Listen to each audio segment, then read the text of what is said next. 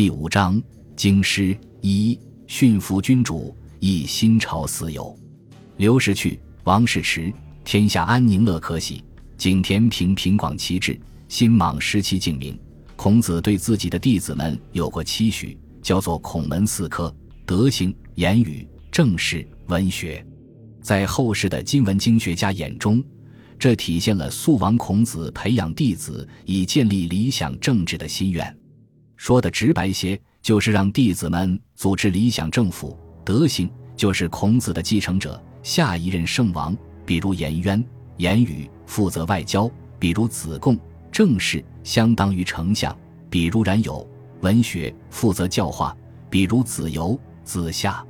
新朝也有四位朋友，考虑到他们的行迹差可比拟。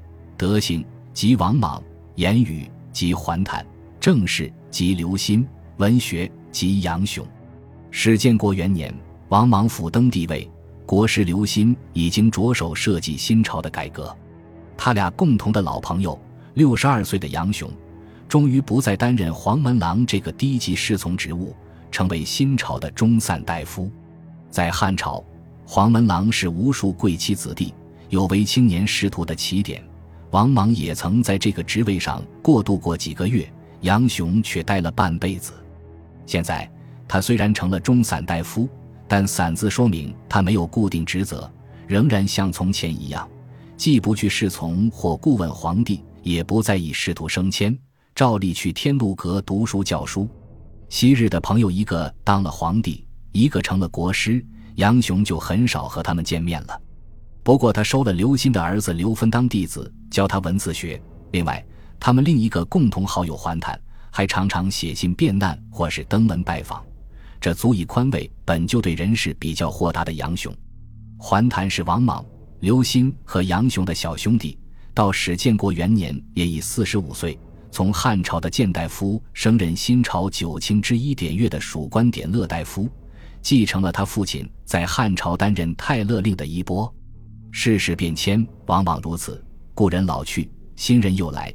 汉成帝妃子班婕妤的弟弟班智也曾是王莽的好友，但他在担任绣衣使者为王莽采风时拒绝收集祥瑞，已经退出王莽的圈子。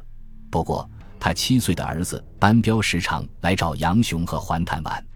多年以后，班彪的儿子班固说：“儒者选择出世或是不出，各能获得道之一部分。一说君子之道，或出或出，或默或语。”所以，山林之事往而不能返，朝廷之事入而不能出，二者各有所短。班固说的就是儒者的品质，也即兼济天下和独善其身的选择。儒者不能一味追求归隐，浪费掉一身道术，也不能贪恋禄位，忘记儒者的本分。那么问题来了：什么时候选择入世？什么时候选择出世？这种判断力体现着儒者的品质。古人说：“君子如玉，儒者的品质就像玉的光泽，需要在特定的政治状况下才能折射出来。如果说政治家最重要的品格是决断力，那么儒者最重要的品质就是判断力。当时汉新交替，并不纯粹是权力的更迭，而是彻底抛弃秦政，纯用周政的历史抉择，是关乎华夏文明走向、天下向何处去的政治时刻。”自汉元帝时，朝廷上到高官，下到属吏，儒者越来越多。这里面有些是精通儒学、师法明确的经师，也有些不以儒者自居但具有儒学素养的官员。他们各自做出了不同选择。同样是现任的儒家官员，有的如至严氏、春秋的马公，以及死在新朝成立前夕的孔光，都当过宰相，因为位高权重而被尊为儒宗。是王莽的坚定支持者，有的如汉哀帝的大司空彭宣、光禄大夫公胜、丞相司职郭钦、兖州刺史蒋许等，见王莽执政，或是辞官，或是称病，纷纷回归乡里。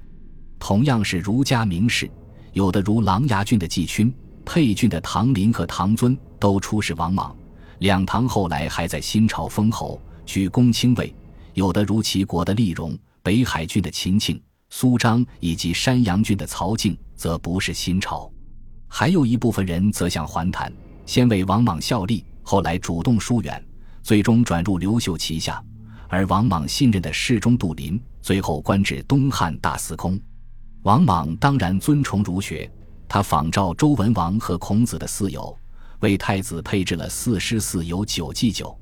四师是前任大司徒马公、元汉少府宗伯凤、博士元胜、京兆尹王嘉；四友是尚书令唐林、博士李冲、谏大夫赵襄、中郎将连丹。这八人主要是具有儒家背景的高官，当时名士或名师。他们既充任太子官署的官员，也是太子的导师团交际圈。九祭酒则是九位认可教师，其中六经祭酒均是一时名儒，称为名家，主要是今文经学经师，包括讲《春秋》祭酒左贤，讲诗祭酒满昌，讲义祭酒国游，讲书祭酒唐昌，讲礼祭酒陈贤，讲乐祭酒崔发。此外还有室友祭酒，相当于班主任。王莽很重视人选，特意派业者持印绶，带着专车去延请已经辞官的公胜。公胜婉拒不成，绝食而死。剩下的侍中祭酒建议祭酒，应该是辅导员一类。史书未载人选，但也当是儒生。由此可见，尽管王莽明确尊崇儒家，且获得大部分儒者支持，但并不存在一个行动一致的儒家集团。儒者们各有立场，各有选择。出事的有人真心相信王莽，愿意跟随他开万世太平；有人未必相信，但愿意投机做一番事业，或是博得禄位。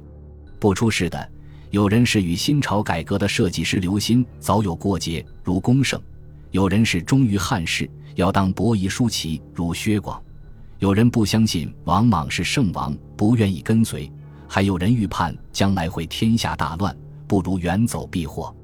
谁的判断力是正当的？历史终会证明，并检验他们作为儒者的品质的成色。现在，新朝显示了宏大的儒家开国气象，连皇帝都是儒者。儒者的至高理想就是由圣人当王，这颇似苏格拉底所说的由懂得统治的人统治，也就是柏拉图所说的哲人王。就政治哲学的这一理想模式而言。的确是东海西海，心同理同。面对满朝儒官博代，从国师刘歆到太学里某个默默无闻的博士园弟子，是否有人会想起当年高皇帝向儒者帽子里撒尿的事？是否有人会想起叔孙通、贾谊、董仲舒、公孙弘、夏侯胜、贡禹、萧望之等汉朝儒臣？是感到欣慰、喜悦，还是懊悔、惶恐？亦或虚无、荒诞。本集播放完毕，感谢您的收听，喜欢请订阅加关注，主页有更多精彩内容。